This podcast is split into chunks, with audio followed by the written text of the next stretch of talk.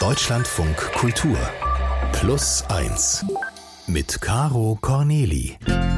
Das bin ich. Ja, hier ist Plus 1. Hier sind Sie gut aufgehoben. Mit Plus 1 sind Sie nie allein, weil wir versorgen Sie jede Woche mit Geschichten von und mit den wichtigsten Menschen auf der Gästeliste des Lebens.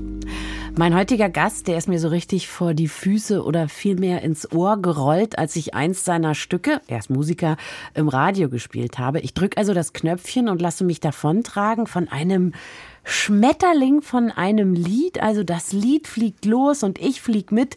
Und dann habe ich nachgesehen, na, wer war das denn? Und stelle fest, Otto von Bismarck. Was? Wie der Reichskanzler, denke ich noch? Cool. Weiter kam ich dann in meinen Gedanken nicht, weil ich habe ja im Radiostudio noch ein bisschen was anderes zu tun, als privaten Gedanken nachzuhängen. Und das nächste Mal tauchte besagter Otto von Bismarck dann auf, als wieder ein Lied lief und ein zufällig anwesender Musiker sagte, der ist cool, der hat sein Debütalbum mit 60 Jahren Jahren veröffentlicht. Und das hat mich dann irgendwie interessiert, weil man fragt sich gleich, was hat er denn in den 60 Jahren vorher gemacht, ja? Und dazu habe ich ähm, eine Theorie. Sie kennen doch Romme.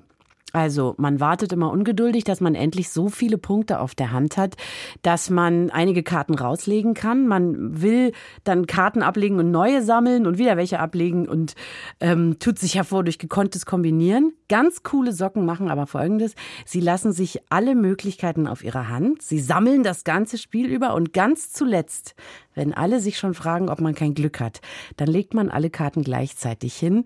Ja, man ist seine Karten los und hat gewonnen. Und die Frage, also wenn die Frage lautet, was hat er denn die 60 Jahre über gemacht, dann würde ich sagen, er hat gesammelt. Herzlich willkommen, Otto von Bismarck. Hallo, liebe Caro.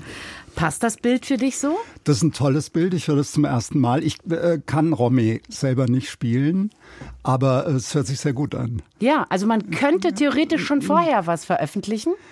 Aber, was ich äh, habe ich auch. Also aber nicht als Solokünstler. Genau, genau. Ja. Der Solokünstler, der kam erst dann mit der vollen Romy-Hand. Ja, Ganz das genau. Ist richtig, das stimmt. Ja, dann einstweilen. Ich freue mich sehr, dass du hier bist. Ich freue mich auch.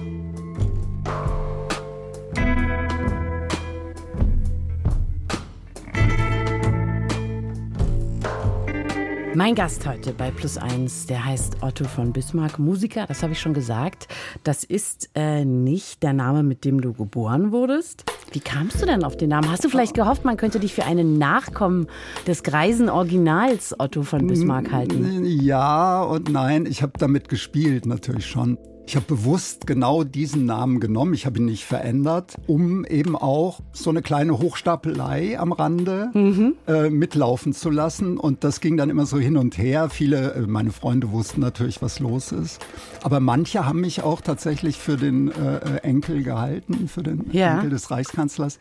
Da gab es tolle Geschichten natürlich. Das hat dann so ein bisschen auf die Marke Bismarck eingezahlt. Da hast du ein bisschen eigentlich von, von diesem Glanz profitiert. Natürlich, ist ein glanzvoller Name und äh, ich konnte meinen Vornamen behalten. Mhm. Das äh, ist auch immer angenehm, weil ich bin dann nicht erschrocken, wenn jemand Otto sagt. Na klar, das ja, bin ich. Ja. Und äh, die Frage, äh, äh, sind Sie denn wirklich, sind Sie äh, wirklich? Die habe ich mal mit Ja, mal mit Nein beantwortet, je nachdem, wie ja. toll die Party war. Dein Leben besteht zu sehr großen Teilen aus Musik. Unbedingt. Wieso hast du dann als Musiker, der du bist, so lange gewartet, um ja, dich selber alleine vorne hinzustellen? Äh, ich habe schon oft alleine vorne gestanden, aber eben meistens in einem Bandkontext. Also mhm. das war äh, meine erste Band, das ging alles sehr schnell und sehr früh ging das los und das war eine erfolgreiche kleine Punk- Jazzband in Frankfurt. Und wir haben dann gleich äh, äh, auch einen Plattenvertrag gekriegt. Es war ganz toll, sind mit Ideal getourt und mhm. so. Und dann äh, habe ich mir aber auch immer Auszeiten genommen. Ne? Also ich wollte nicht, dass die Sachen fest werden und hart werden. Ich hatte irgendwie so das Gefühl, da kommt noch mehr und ich finde immer mehr zu mir selbst auch, ne, um dann so ein, zum Beispiel ein erfolgreiches Konzept, wo dann alle sagen, ja, das kannst du ja jetzt machen, da kannst du einen Haufen Geld verdienen und mhm. so weiter.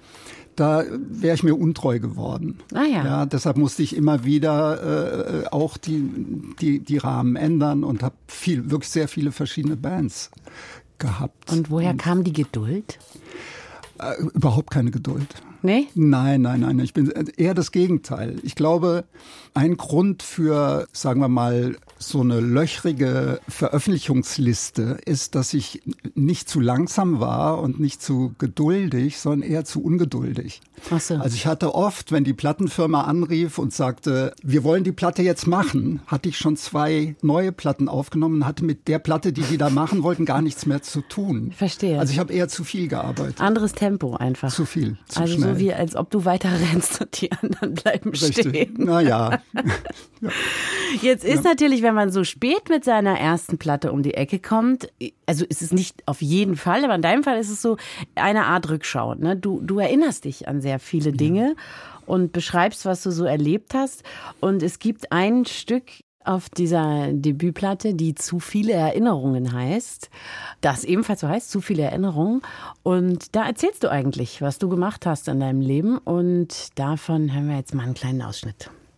Bahnen, Busse, kleine, große, Riesenflieger, ferne Länder, Riesenstädte, ausweglose Situationen, Angst und Schrecken in provinziellen Nestern, Heavy Rock und Blasorchester, Unigigs für Erstsemester, Tony Williams, Gil Evans, Miles, Bob Marley, Ike und Tina Turner, Bobby Womack und Don Cherry, Curtis Mayfield und Chuck Berry. Zu viele Erinnerungen an Göttingen und Mainz und München, Paris, London und Berlin, Berlin, Berlin, Berlin, Berlin. Ich war hängen geblieben bei Riesenflieger, ferne Länder, weil du erzählst ja eigentlich, du fängst an mit in diesem Song mit Bilderbüchern, die du ausmalst, also als kleines Kind und gehst so nach vorne. Ja. Und dann gibt's eben einen Sprung, Riesenflieger, ferne Länder. Was ist passiert zu der Zeit, was dich in große Flieger und in ferne Länder gebracht hat? Natürlich Einladungen auch. Ähm, äh, Ich war in, in der Band von Kaspar Brötzmann. Ich war mit den Space Cowboys in Amerika und da gab es viele Konzertreisen. Ich war in einer New Yorker Band eine Weile. Da war ich ein polnischer Einwanderer.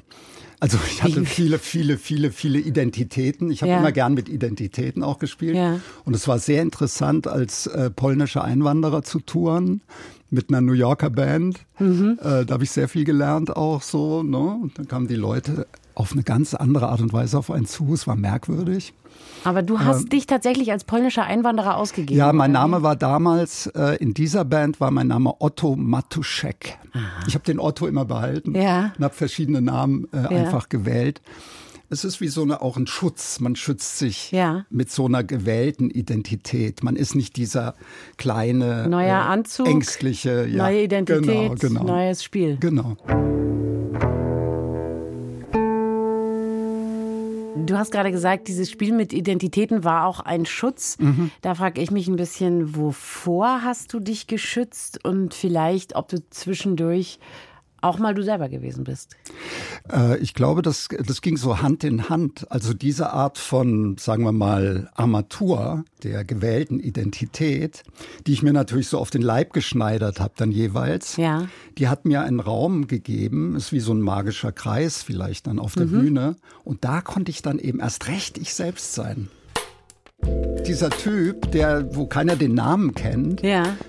äh, aber der agiert aus seiner ganzen äh, Kreativität heraus und traut sich was. Ja. ja.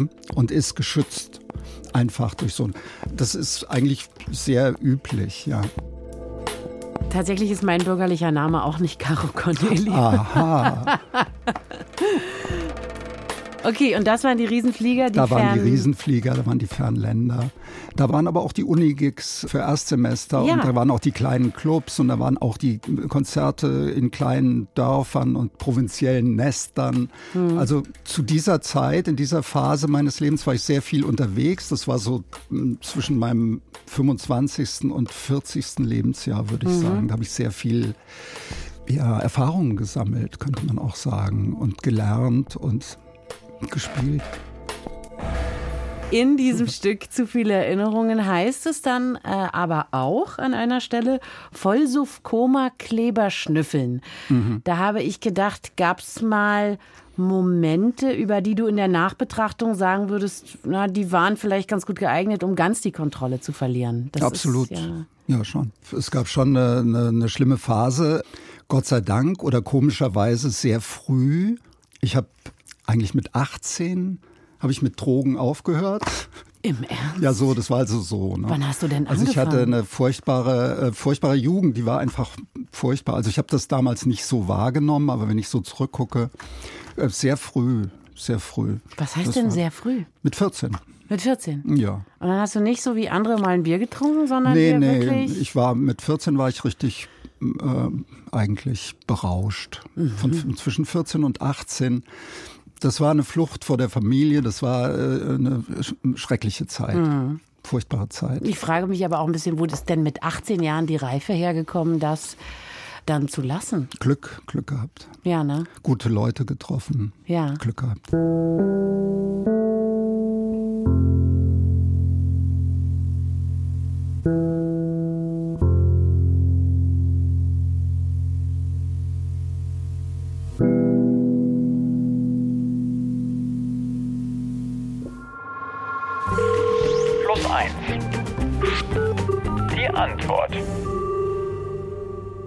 Ja, da möchte ich ein bisschen ausholen. Also Achtung, Zitat, und zwar von der berühmten Tonsteine Scherbenplatte Keine Macht für niemand. Allein machen sie dich ein, schmeißen sie dich raus, lachen sie dich aus, fressen sie dich auf und so weiter. Und weil der Mensch das weiß, da endet das Zitat natürlich schon längst, und weil der Mensch das weiß, ist er lieb und freundlich zu seinen Mitmenschen, immer in der Hoffnung, nicht ausgeschlossen zu werden. Ähm, heute früh, da wollte ich meine Tochter in der Schule abgeben. Etwas zu früh, das muss man schon sagen. Und ich traf eine Lehrerin, der das gar nicht so passte. Und die hat mich dann erstmal ein paar Minuten ignoriert und hat sich dann etwas später herabgelassen, mir einen Weg zu erklären, wo ich das Kind nämlich auch noch hätte abgeben können. Und ich habe mich derart überschwänglich bei ihr bedankt, dass sie mich erstmal ignoriert und dann ganz schön blöd von oben herab behandelt hat, dass ich mich da ein bisschen doof gefühlt habe und dann dachte, bin ich ein People-Pleaser? Selbst in so einem Moment. Und diese Frage möchte ich gerne weiterleiten an unsere Expertin von heute, Lena Liebkind. Bin ich ein People-Pleaser? Schön, dass du da bist. Hallo Caro. Also was schon mal klar ist, dass die Lehrerin auf gar keinen Fall ein People-Pleaser ist.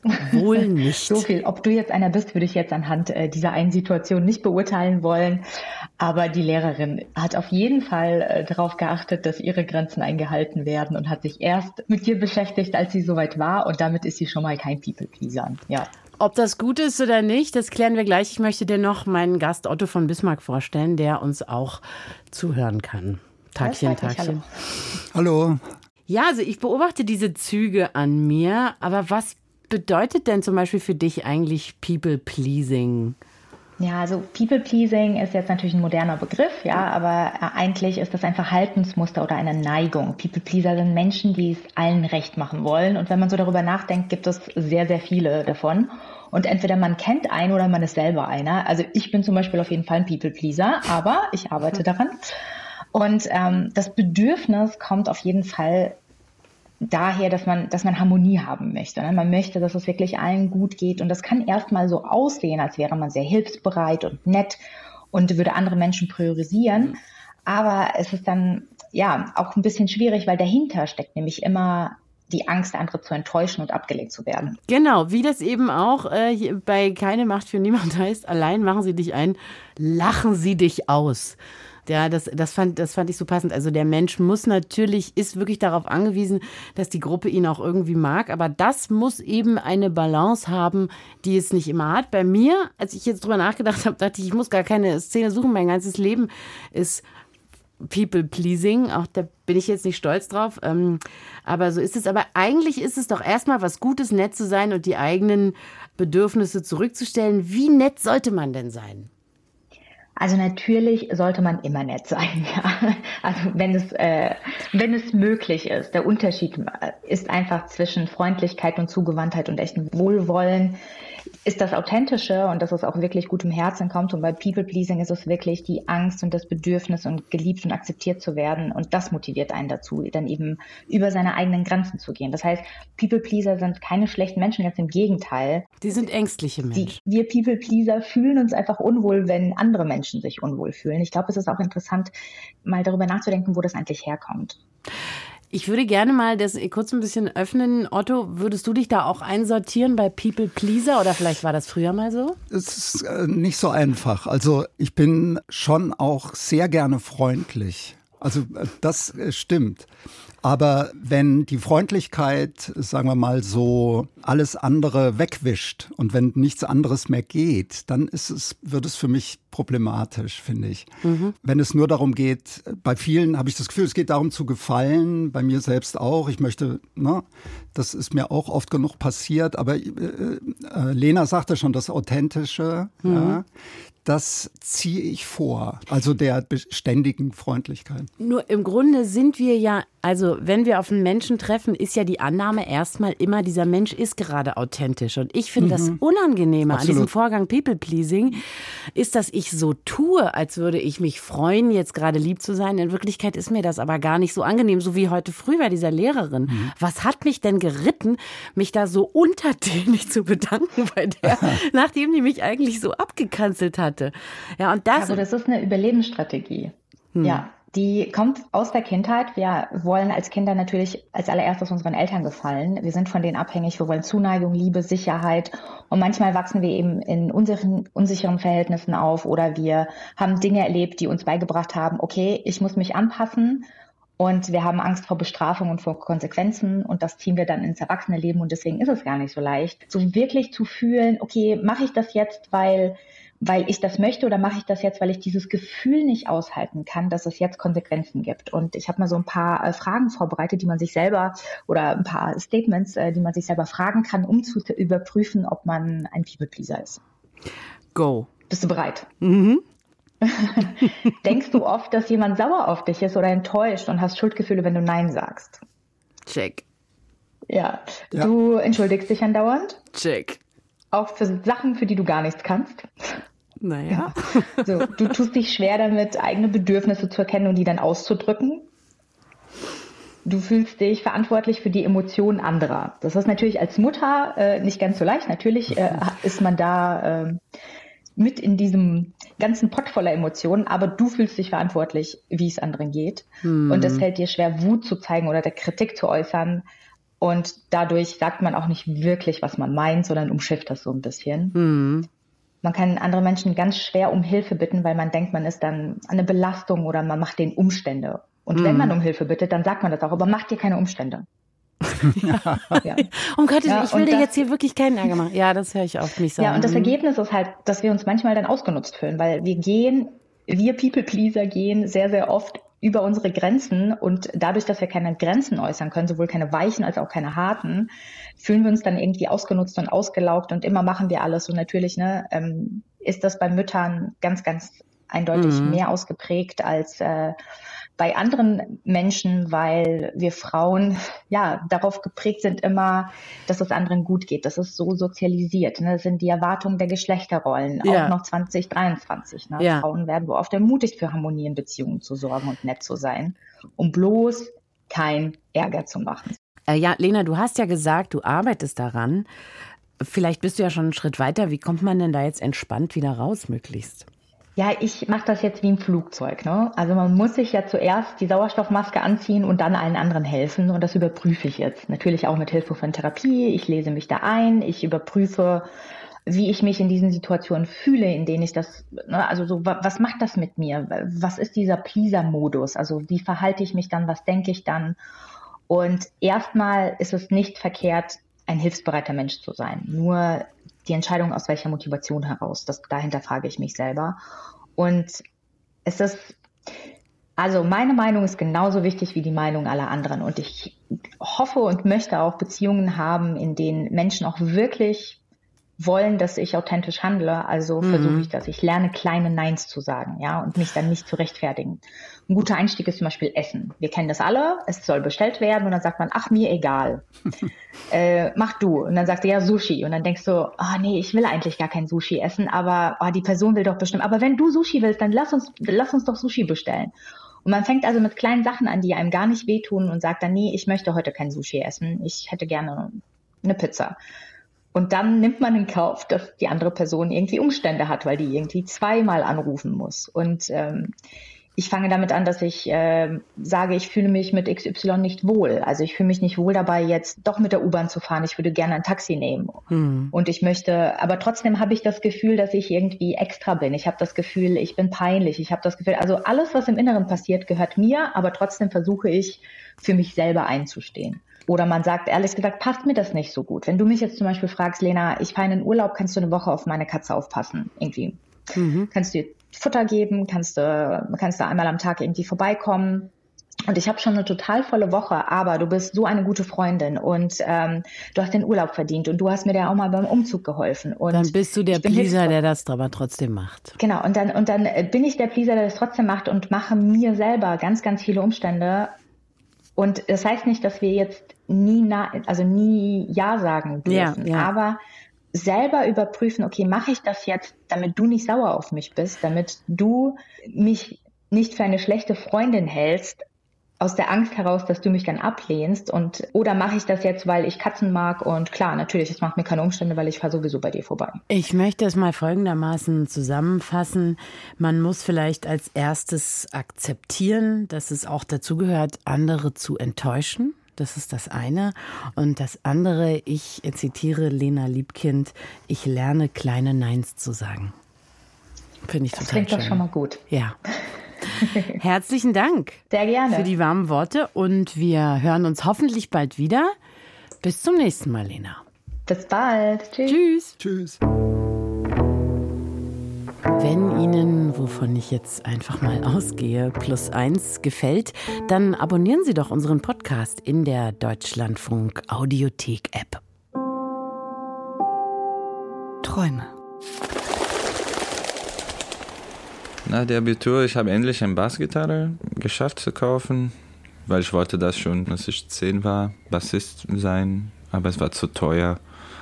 In Brasilien Verstärker, Kabel, Instrument. In Brasilien, ich war voll verliebt. Ich war in einer Beziehung mit jemandem aus Deutschland. Und eineinhalb Jahre später, wir sind dann hier nach Leipzig gekommen. Ja, ich glaube, es war einfach viel Deutschsprache zu lernen und auch viel Physik zu studieren. Und das war wunderschön, ein wunderschönes Studium. Aber irgendwann, ich glaube, ich habe viel vermisst von zu Hause. Musik war etwas, das ich wusste. Ich fühle mich wohl, wenn ich es übe und wenn ich es mache in meinem Tag, in meiner Woche. Manchmal Winter hier ist stark und du bist ein bisschen allein. Und die Musik hat mich ein bisschen wärmer gemacht. Dann, das ist noch wieder mein Hauptfokus in Deutschland, als Musiker, Künstler zu sein. Ich habe zuletzt auch ein bisschen Erfahrung beim Orchester zu spielen als Kontrabassist und das war wunderschön und ich habe auch dann gelernt auch die Dynamik und wie die Leute arbeiten und die Menge Leute. Das war sehr inspirierend und gerade ich habe dieses Gefühl, diesen Bock, ein Stück von mir oder zwei beim großen Orchester zu spielen, zu komponieren, zu arrangieren und mal gucken auch, ob ich spiele mit. Das ist auch cool. Mein Gast heute ist der Künstler und Musiker Otto von Bismarck. Bei vielen Menschen gibt es ja eine Art Initialzündung, die einen dann zum Künstler macht. Da hast du mir im Vorgespräch gesagt, da gibt es eigentlich zwei.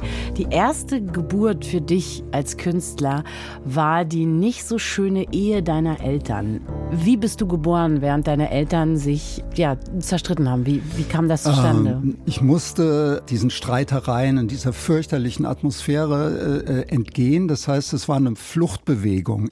Das Haus war war Gott sei Dank groß genug, dass ich mich da in einem Kellerraum zurückziehen konnte. Da gab es ein Klavier. Und das war für mich einfach die Möglichkeit, äh, den ganzen Schmerz und mich selbst da zu entfernen von dieser schrecklichen Realität. Es war eine Flucht. Ich habe dann da gelesen, ich habe gesungen. Anfangs war es nur ein, auch ein Rumschreien, Rumstöhnen und daraus wurde dann Musik. Und dann gab es auch so eine Art heilende Wirkung, die das für mich hatte. Also ich fühlte mich da wohl. Es war ein guter Raum. und ich konnte das alles, was da sich abspielte, vergessen. Ja. In welcher Art fand diese Heilung statt? Das finde ich Durch die Musik. Also mhm. ich habe gemerkt, dass dann aus dem unartikulierten äh, Geächze und Gestöhne, aus dem Schmerz äh, eine Melodie werden kann. Dass aus was fürchterlichem was Schönes werden kann. Im Grunde ist das, habe ich später dann festgestellt, das ist, im Grunde ist es die Idee des Blues. Mhm. Das ist der Anfang von der ganzen Popmusik und Blues. Ja. ja. Man hat einen Schmerz, man sagt, mm, ja. Mm. ja, John Lee Hooker sagt, es ah. gibt Platten, da sagt er stundenlang und bei jedem Stück sagt er nur mm, mm, die ganze Zeit und spielt dazu Gitarre. Ja. Und man fühlt sich hinterher besser. Es ist, ja. eine, es funktioniert. Ja. ja. Und das war für mich dann ein Grund weiterzumachen und da mich zu entwickeln. Und dann wurde es ja Gott sei Dank auch besser. Dann gab es eine Trennung der Eltern, dann gab es eine Heilung für mhm. beide. Mhm. Und dann war das vorbei. Aber ich hatte, bei mir war dann das ausgesät, ja, und ich wusste, was ich äh, tun muss. Und zwar wusstest du, was du tun musst, damit du dich besser fühlst erstmal und gar nicht unbedingt, damit du erfolgreich bist. Nee, das ging erstmal wirklich tatsächlich ganz, es ging um mich. Es ging darum, nicht wahnsinnig zu werden, einfach mhm. nicht äh, zerstört zu werden in diesem Haus. Ja. Also würdest du so weit gehen zu sagen, gar keine Kunst ohne Schmerz oder nur deine Kunst nicht ohne Nö, Schmerz? das würde ich nicht sagen. Das würde ich nicht. Ich bewundere Leute, die, sagen wir mal, auch das Glück künstlerisch umsetzen können. Das finde ich sehr schwer. Mhm. Das ist schwer, aber das bewundere ich sehr, wenn das gelingt. Wenn jemand also in der Regel, bei mir ist es tatsächlich so, das ist ein bisschen, ich finde das ein bisschen altmodisch, so ein bisschen 19. Jahrhundert. Ja. Also wenn es mir, wenn es mir gut geht, dann steht die Gitarre in der Ecke und das Klavier, ja. der Deckel bleibt zu und, ja. und da braucht nur ein bisschen oder auch je stärker der Schmerz, desto schöner die Musik. Das ist die, diese altmodische Formel. Aber das. Da heißt das, du hast diese ersten Lieder auch über diese Ehe geschrieben oder hast du das richtig so verarbeitet? Nee, nee, das war alles viel zu nah. Also ich bin erstmal ja. so weit wie möglich weggegangen. Ja. Ich habe Hymnen gesungen. Ja, also ich habe das Ganze, ich wollte das ausbalancieren. Ja. Also ich habe angefangen, witzigerweise gibt es, ich weiß nicht, wer das mal gesagt hat, da musste ich sehr lachen, als ich das gelesen habe. Der sagte, wir beginnen mit Hymnen mhm. und enden mit Etüden. Ja, ein bisschen äh, stimmt es, dieses Überschwängliche, was so Kinder und Jugendliche haben. Ja. Dieses, oh, das sind die Musik. Hymnen. Das sind, man hat so ein hymnisches ja. Feeling. Ach so, und Etüden sind so, sind so Probeläufe, Etüden ne? ist, wenn man dann ganz am Ende seiner Karriere da sitzt ja. und sagt, jetzt möchte ich das wirklich mal hinkriegen hier. Ach so, dann, ja, üben. Und dann äh, macht man so ein paar äh, interessante Wendungen diese Ehe deiner Eltern und das Flüchten in den Keller war die erste Geburt als Künstler. Die zweite Geburt für dich als Künstler war eigentlich ein, ein Schicksalsschlag. Und zwar fiel dein zehnjähriger Sohn vom Fahrrad und lag dann eine Weile im Koma. Ähm, für dich als Vater als Mensch natürlich sicherlich eine Vollkatastrophe und für die ganze Familie. Vielleicht, um es direkt vorwegzunehmen, dein Sohn ist wieder gesund und mhm. hat das Ganze überstanden. Ja, ja, Gott sei Dank. Ja. Als Künstler hat dir das weitergeholfen? Ich konnte was vertiefen. Da ist mhm. noch mal so ein Knoten geplatzt. Nämlich in der Zeit, als wir bei ihm saßen in der Intensivstation und er lag im Koma und es gab diese lebenserhaltenden Maßnahmen und die Maschinen machten diese Geräusche. Es gab mhm. diese, den Puls, der ähm, zu hören war als Klicken. Es gab die Beatmung, die einen bestimmten Rhythmus hatte. Und die ersten Stunden da waren äh, die Hölle und jedes einzelne Klicken war furchtbar und ich habe andauernd die, die Schwestern gerufen, wenn da eine Unregelmäßigkeit war. Mhm. habe ich gesagt, ist, hier ist was unregelmäßig. Und dann äh, haben die mich immer wieder beruhigt und haben gesagt, da gibt es einen äh, Alarm, wenn da irgendwas richtig schief geht. Seien Sie einfach hier, reden Sie mit ihm, bleiben Sie hier und hören Sie nicht so genau zu, zu diesen Geräten. Das ist schon alles in Ordnung. Natürlich habe ich zugehört. Mhm. Und nachdem ich mich dann beruhigt hatte und immer mehr Vertrauen gefasst hatte in diese Musik, die da mhm. kam, dieses Beatmen, dieses Klicken und Zirpen, der Maschinen. Also im Grunde eine Art ja. Rhythmus des Lebens. Ja, genau. Des wenigen genau. verbliebenen Lebens. Es war, der, es war ein sehr, sehr niedriger Puls. Mhm. Es war die, die, das sehr regelmäßige maschinelle Beatmen, das künstliche mhm. Beatmen. Aber da habe ich Folgendes festgestellt.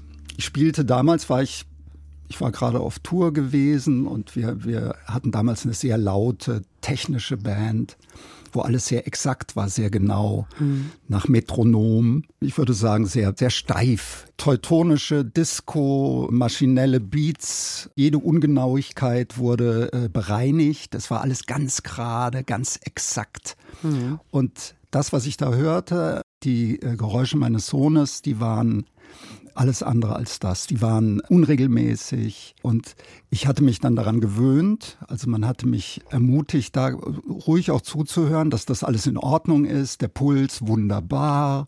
Also äh, habe ich mich darauf eingelassen und dann habe ich festgestellt, was da passiert, was ich da höre, das ist wirklicher Rhythmus. Und das hat mir dann geholfen später, als Sebastian wieder gesund war. Der wurde sehr schnell wieder gesund. Das ging ganz schnell dann. Es war eine, eine wunderbare Heilung. Das Koma dauerte sehr lang und das war furchtbar. Und dann ging das ganz schnell.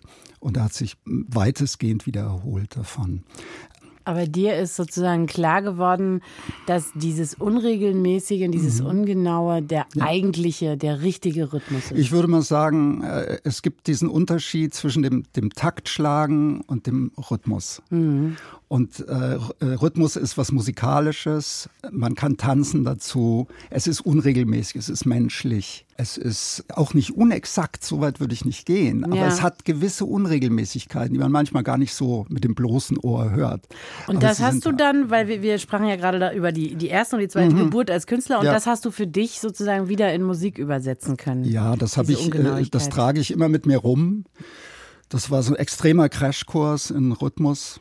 Auf meiner aktuellen Platte gibt es ein Stück, wo äh, mein Produzent, toller Musiker äh, Daniel Nentwich, wo er Bass spielt und wir fangen ein Stück an, der Schlagzeuger und er am Bass. Und er ist nicht einverstanden mit dem Tempo mhm. und er wird einfach massiv langsamer. In diesem Stück. Das kann man mhm. alles hören. Ja. ja. Das ist nicht, Wie heißt das Stück? Das Stück heißt äh, ganz früh heute Morgen. Ja.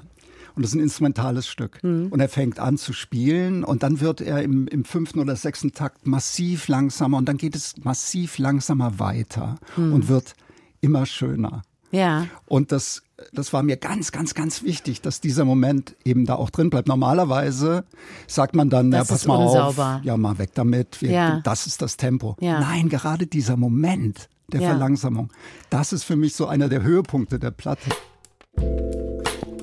Ich habe neulich etwas erlebt. Ähm, ich habe einen, Musiker ins Studio eingeladen bei einer anderen Radiosendung und ich bin dann immer sehr hektisch und wenn ich die Leute nicht kenne, dann zwinge ich ihnen auch mein Tempo auf und habe diese schnelle mhm. Art zu reden.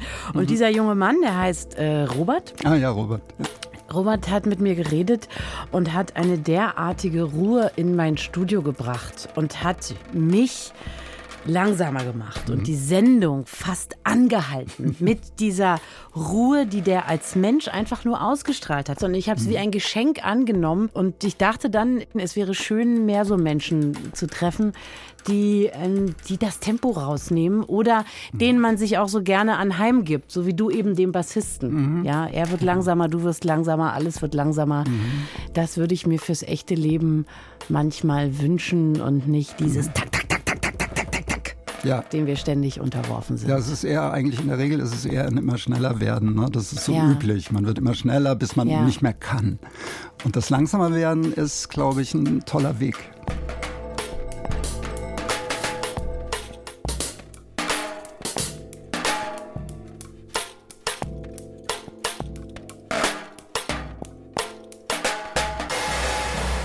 Also, mein lieber Otto von Bismarck, Zeiten haben, das ist dir bestimmt auch schon mal aufgefallen, die Eigenschaft, unterschiedlich schnell zu vergehen. Morgens vergeht sie schneller, als mhm. wenn wir uns langweilen. Die schnellste Zeit, die ich persönlich kenne, ist Radiozeit. Und so tut es nicht Wunder, dass wir jetzt schon wieder am Ende sind. Ich habe noch es ist noch nicht mal eine richtige Frage, aber ich hatte den Gedanken, als ich deine Musik gehört habe, äh, dass du dich da sehr, sehr eingebracht hast. Du hast sehr viel über dich gesagt und mir kam die Frage in den Sinn, wie erzählen wir unser Leben? Also wie erzählen wir, was wir wollen, dass andere über uns wissen? Wie erzählst ist, du dein das Leben? Das ist eine sehr gute Frage. Ich, ich würde fast sagen, das ist eine Frage, die mich ganz weit vorne beschäftigt und interessiert. Also ich versuche tatsächlich zu erzählen, und zwar nicht irgendwelche fiktiven Geschichten, sondern ich versuche mich wirklich zu erzählen. Und äh, was ich da festgestellt habe, ist, weil du sagst, wie erzählen. Mhm, wie? Ich versuche immer wieder, also immer wieder neu anzufangen mit dem Erzählen. Mhm. Ich sage nicht, ach, das habe ich ja schon erzählt. Nein, ich erzähle alles immer und immer wieder. Ja, ich versuche mein Leben oder das, was ich zu erzählen habe, meine Geschichten aus allen möglichen Perspektiven äh, zu äh, durchleuchten und zu erzählen und mal poetisch und mal blöd und mal witzig, was Ja. weiß ich. Und Aber man, immer wieder. und man darf sich auch durchaus gestatten, mal was anderes zu erzählen über sich. Mein Ja. Leben als Feigling, mein Leben als. Richtig, ganz genau, So. ganz genau. Und es kommt natürlich auch darauf an, sehr stark, wem du das erzählst. Hm. Ich würde fast sagen, man erzählt jedem was anderes. Aber ganz konkret das Wie. Du erzählst dein Leben unter anderem in Songs. Mhm. Ich erzähle mein Leben in Anekdoten. Mhm. Also in so kurzen Geschichten, wie ich mal, wie ich mal, pf, weiß ich nicht, einen Flieger verpasst habe und Mhm. dann doch nicht verpasst habe. Oder wie ich mal mich irgendwo vorgedrängelt habe oder laut war oder zu viel war oder so. Und Mhm. dadurch entsteht dann ne, eine Person, die ein bisschen kopflos, mit, mit viel Herz irgendwo Mhm. mal laut und zu viel ist. So, sowas. Das ist eine schön, die kleine Form ist sehr schön, Ja. Weil dann nicht so ein, so ein komischer, äh, äh, schwerer Zusammenhang entsteht, sondern weil du da immer wieder so Facetten ansetzen kannst. Und Ja. dann ergibt sich ein tolles Kaleidoskop. Das ist toll. Das ist lebendig. Wie erzählen Sie Ihr Leben, liebe Plus-Einsende, liebe Plus-Eins-Hörer? Wenn Sie möchten, schreiben Sie uns gerne mal eine Mail dazu an plus1.deutschlandradio.de. Ja, schön, dass du hier gewesen bist. Danke für deinen Besuch. Danke. Caro. Vielen Dank, sehr gerne. Ciao.